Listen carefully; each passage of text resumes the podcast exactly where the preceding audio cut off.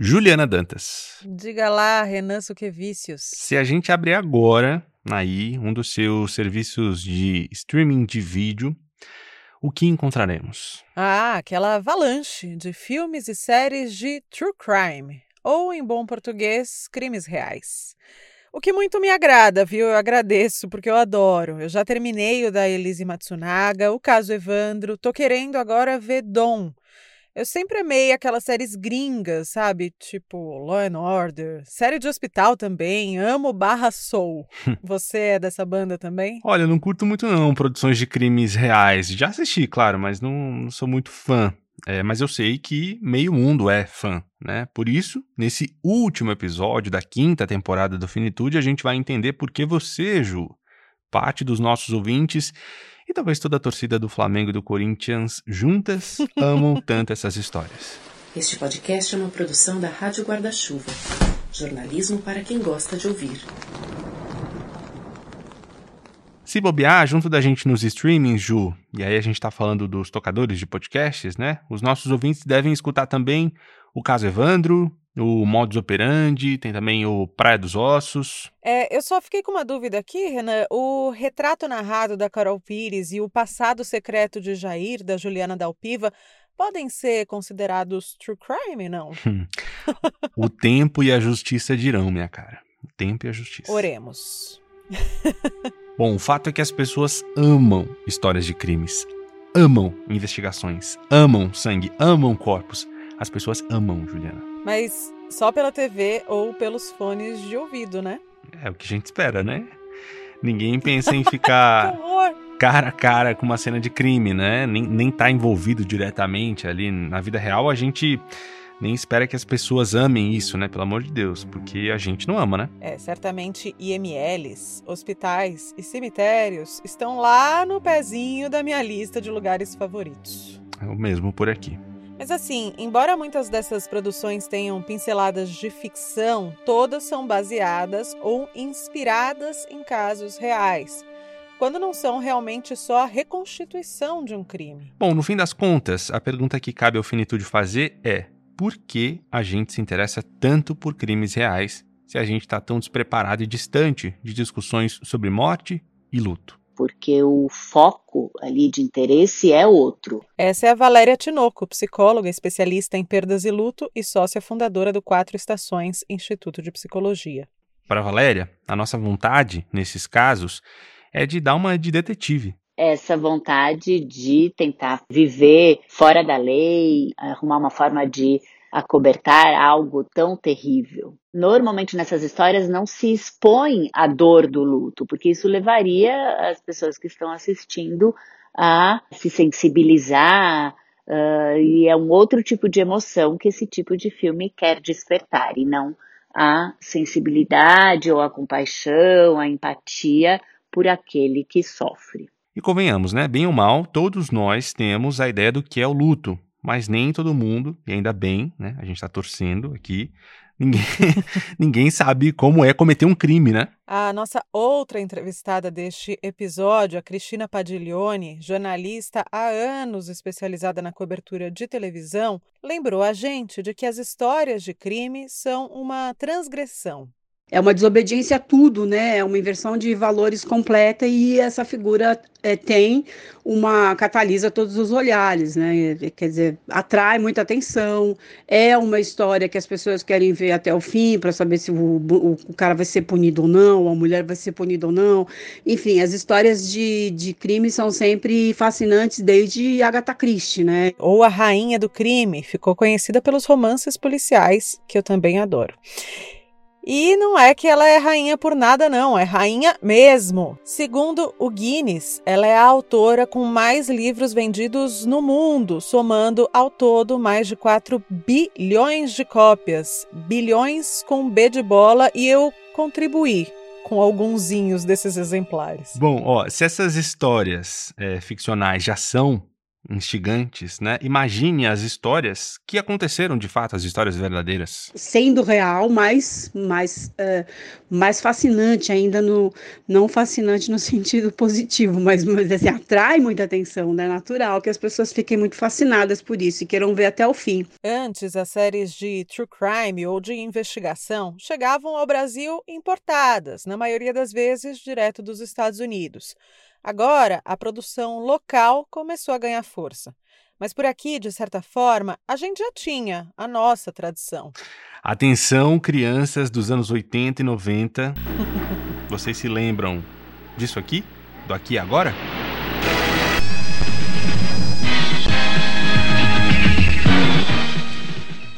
Tinha também o Linha Direta, o terror dos adolescentes dos anos 2000. Formação de quadrilha e assassinatos. Capeta costuma se esconder na caatinga. Ele já matou policiais militares de vários estados do Nordeste. E todo dia, em praticamente qualquer hora, vai ter um ou outro programa policialesco, quase sempre sensacionalista na TV. Espirrando sangue, diria minha mãe. Com o crime a dar com pau, duas, três horas ao vivo, com o supra-sumo de tudo o que aconteceu de macabro pelo país todo e com uma abordagem bastante questionável, para dizer o mínimo. Isso na TV. No rádio tinha Gil Gomes, né, que contava aquilo de uma maneira é, em tom de suspense até chegar no desfecho, porque as pessoas ficam lá desesperadas para saber o que vai acontecer, então elas escutam até o fim. E aí isso vem de rádio, foi para televisão. Então, Nesse período todo que a gente tem aí de 1930, da era do rádio para cá, é claro que tem uma super evolução no, no, requinte de produção, no acabamento, na maneira de contar a história, na maneira de manter o suspense. As primeiras reconstituições de crimes eram muito mal feitas, né? Vamos falar português, claro. Eram muito mal feitas, muito mal acabadas. Isso foi ganhando um uh, acabamento de dramaturgia de fato, assim. É uma dramaturgia. Você pega um ator, faz uma reconstituição e tal. Para Cristina Padiglione, tem uma linha aí que vem dos livros passa pelo rádio, chega na TV e estoura nos serviços de streaming. Primeiro com os gringos. Você tem uma outra linguagem que chega ao Brasil por meio de produções internacionais, séries, né, feitas para televisão, não aquela, não é aquela ideia de que tudo que era muito bem feito era coisa para cinema, não, a televisão passa a ter uma excelência nessa distribuição e aí por televisão eu incluo evidentemente o streaming, que são produções audiovisuais em formato de TV, as séries e tal. E a gente vai é, trazendo, é, misturando essa nova linguagem, essas novas ideias, esses novos formatos na nossa maneira de produzir, que sempre foi muito, tradicionalmente, muito amarrada dentro do padrão Globo, que tinha uma excelência incrível, mas que é um, chegou um momento em que era um pouco fake demais. Então, outras produtoras começaram a fazer fora da Globo é, e a gente começou a perceber um padrão de excelência muito bom, que era totalmente diferente daquele, e outras séries começaram a chegar de fora para a gente também aprender a fazer, é, a, a, ter qualidade sem precisar parecer que estava fazendo sempre a mesma coisa muito solar, muito bonita, muito, muito plasticamente perfeita, né? O true crime não tem isso, tem. Se é true crime de verdade, tem que ter um, uma coisa mais uh, verossímil do ponto de vista da imagem e da história. Mas e os podcasts? Falo principalmente do caso Evandro, que acabou virando uma série, é, um documental no audiovisual, no Globoplay. Os podcasts têm essa magia do rádio, que era o Gil Gomes numa outra linguagem, evidentemente, mas ela tem essa magia de fazer o espectador, o ouvinte, né, no caso, pensar, em, na, imaginar aquela, aquela situação sem é mesma, o mesmo efeito do livro, né? E na narrativa da, é, do, da voz, você tem ainda um elemento extra de suspense, ou de alguém que sabe contar bem uma boa história, e isso alimenta muito a imaginação das pessoas. Do ponto de vista técnico e da construção de um cardápio vasto, a gente até que melhorou, então, né? Mas o pano de fundo de tudo é sempre o mesmo: um crime, ou vários crimes, que partem de um episódio real. Como justamente o caso Evandro, em podcast e em série audiovisual, ou Praia dos Ossos, sobre o assassinato da socialite Angela Diniz, que nasceu como podcast e vai virar dramaturgia num futuro próximo. Aliás, mesmo a série brasileira Coisa Mais Linda bebe da água do assassinato da Ângela. Muitas outras produções se inspiram em casos reais. muito conhecidos ou até mesmo um pouco escondidos. Tem, por exemplo, a Febre de Curu, que é um podcast original da Aurelo, que conta uma história a partir da ação de um homem que é considerado o primeiro serial killer do mundo. Sabe de onde? Do Brasil. Mais precisamente de Porto Alegre, e atuou nos anos 1860. Eu, particularmente, nunca tinha ouvido essa história até ouvir o podcast. É, nem eu. A, a, gente tem visto também o crescimento de produções que retratam jornalisticamente um caso real, né, Ju, mas com uma profundidade diferente daquele jornalismo que a gente vê na TV no dia a dia. Uhum. Um exemplo é Em Nome de Deus, sobre as denúncias de assédio contra o médium João de Deus. Está disponível no Globoplay. Ou mesmo a Elise Matsunaga era uma vez um crime, a primeira do gênero brasileira na Netflix. E quase sempre os produtores desses trabalhos se aproveitam de falhas na investigação ou de questões mal resolvidas mesmo para construir uma narrativa, ou remexem ali num passado que parte dos envolvidos queria mesmo era manter trancado num baú. A Padi lembrou de um caso que está rolando agora, da série Dom da Amazon Prime. Que é baseada numa história real e tem despertado aí a, a controvérsia, não, a completa contrariedade da mãe do, do Pedro Dom, que, que foi um que existiu de fato, e, aí, e uma das irmãs, né? E a série é muito boa, tem lá seus, seus pequenos uh, clichêzinhos e tal, mas a série é muito bem feita, a série é muito boa, né? Envolvente. A família do Pedro Dom foi à justiça para tentar barrar a produção da série. Numa entrevista ao jornal Extra, do Rio de Janeiro, a irmã do Pedro Dom, Érica Grandinetti, disse que é como se ela estivesse enterrando o irmão de novo, né? Toda vez que o caso surge à tona.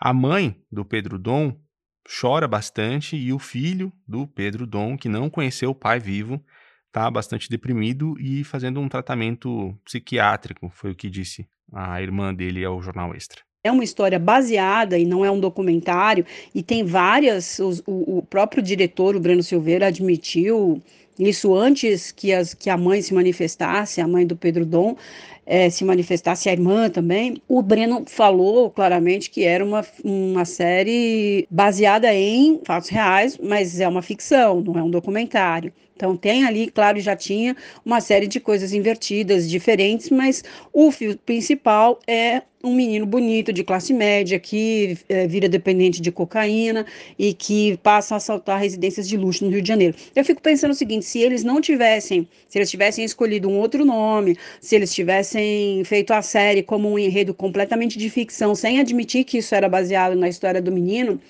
isso também não provocaria uma contrariedade? Provocaria, porque o fio condutor ali é o personagem, é o, é o Pedro Dom. E, e, claro que ele não vai ser exatamente como era o Pedro Dom, mas ele tem ali uma série de ações que são baseadas, inspiradas na história do, do rapaz. É, que foi, é, é, que nasceu a partir de um depoimento do pai do Pedro Dom, daí toda a controvérsia, porque a mãe é, tem uma, uma, uma visão completamente diferente do pai, brigaram a vida inteira e tal. E, o, o Tony Belotto escreveu esse livro com base no depoimento do pai, mas já romanceado, já com, com ficção, e, e, é dito isso no livro, olha, tem aqui, os nomes são trocados, os nomes, principalmente o nome da mãe, das irmãs, são trocados, e aí ele faz, ele reconduz uma trajetória, mas a série se gaba de dizer no, na abertura, baseado em uma história real, porque tem um fascínio muito maior. Você vai ver e vai e não acredita que aquilo era daquele jeito. Não era realmente ipsis literis daquele jeito, mas isso faz parte de uma adaptação daí para uma ficção, né? Você faz um, você ficciona uma história real. É claro que se você pegar The Crown, ali tá cheio de histórias que não aconteceram, é, mas algumas coisas que aconteceram no âmbito de bastidores da família real, os roteiristas podem criar à vontade. E as histórias que são públicas, elas são trazidas é, para a tela, numa, mesmo numa ficção, como aconteceram. Por isso também que teve tanta coisa em cima lá daquela série do Padilha, porque ele usou frases reais, é o mecanismo, né? Ele usou frases reais de um personagem na boca de outro. Aí já começa a dar enrosco, né? E a, o, uma, uma, das, uma das contrariedades da, da mãe do Pedro Dom agora é essa, né? Algumas ações do que aparecem como se fossem heroísmo do pai na série são dela, na vida real. Mas assim, é, a história do menino está ali contada como com esse fio que eu, que, eu, que eu mencionei aqui. E a série é muito bem feita e eu acho que tem um. É, eu, eu penso que tem uma maneira muito respeitosa de se referir ao personagem. Ele em nenhum momento é tratado como, na série, como um bandido. Até tem gente que acha que ele foi glamourizado, não penso que seja o caso. Mas existe um respeito ali por uma doença, que é a dependência dele e tal. Enfim, só para completar, que é um assunto que eu tenho acompanhado bastante e é uma das histórias que tem dado enrosco no, no na adaptação de vida real para ficção, né? O que é documentário, o que é ficção, o que pode ser romanceado. É uma discussão fascinante, tão fascinante quanto assistir histórias de crimes reais.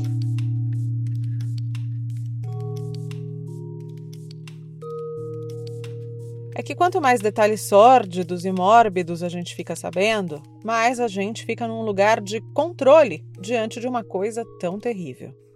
Quanto mais eu sei sobre algo que é abominável, inimaginável e, portanto, assustador, mais eu tenho a sensação de controle. Essa é a Valéria de novo, a gente ouviu ela no comecinho do episódio. Uma outra explicação para essa atração mórbida, vamos dizer assim, tem a ver com uh, aspectos nossos, individuais, inconscientes, de agressividade. Quando a gente assiste a um filme, algo fantasioso, uh, mesmo que tenha a ver com algo vivido na vida real, mas que está lá retratado num filme, portanto, não está acontecendo naquela hora e nem sou eu personagem daquilo na vida real, eh, temos a oportunidade de exercitar uh, as nossas fantasias agressivas ou as nossas fantasias de viver fora da lei, de não ser pego, e assim, esse é mesmo o papel da arte, né? Ou um dos papéis da arte. Imagina. Cometer um crime sem nunca ser é, descoberto, formas usadas para encobrir as pistas, é, são formas normalmente muito inteligentes e isso tem uma certa atração, né? De pensar como que é, aquela pessoa fez aquilo, como que eu faria aquilo, sem ser descoberto, sem deixar rastros. Isso tudo pode causar um certo interesse. Mas aí eu fico pensando, é, consumir esse tipo de conteúdo é o mesmo que visitar um museu? E aqui eu vou colocar um exemplo extremo, claro, é, mas o Museu do Holocausto. Né? É um espaço importante, mas de dor. É, não é um museu para ficar tirando foto, fazendo graça, né? Tá rolando agora aquela discussão super importante sobre estátuas que homenageiam figuras que faziam parte de grupos acusados de barbarizar com povos indígenas, como os bandeirantes, muitos deles responsáveis por assassinatos e estupros ao longo da história.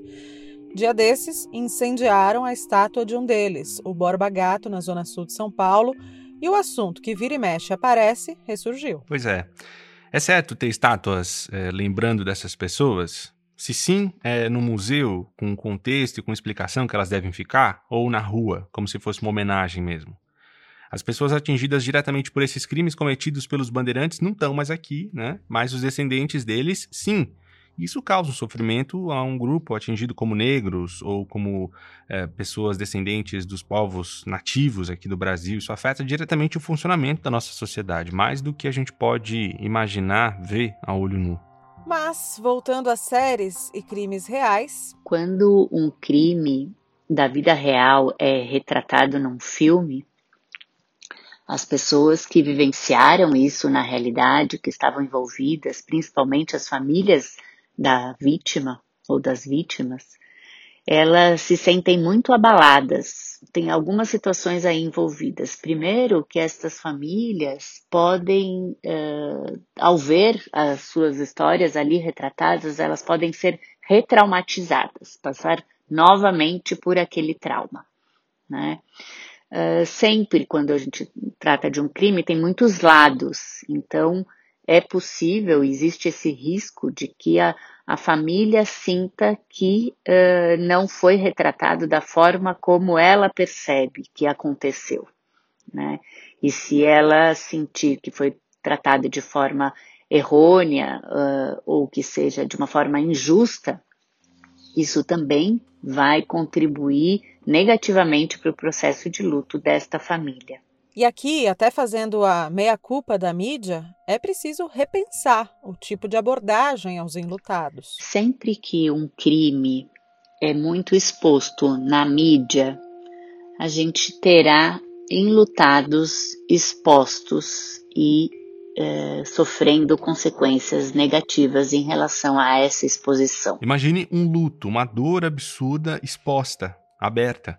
São pessoas que é, estarão na linha de frente do no julgamento ali público, né? Muitas vezes esse julgamento que acontece via mídias sociais, em que as pessoas escrevem, né, aquilo que vem à mente, então, elas vão ler e ouvir coisas muito agressivas direcionadas a elas mesmas.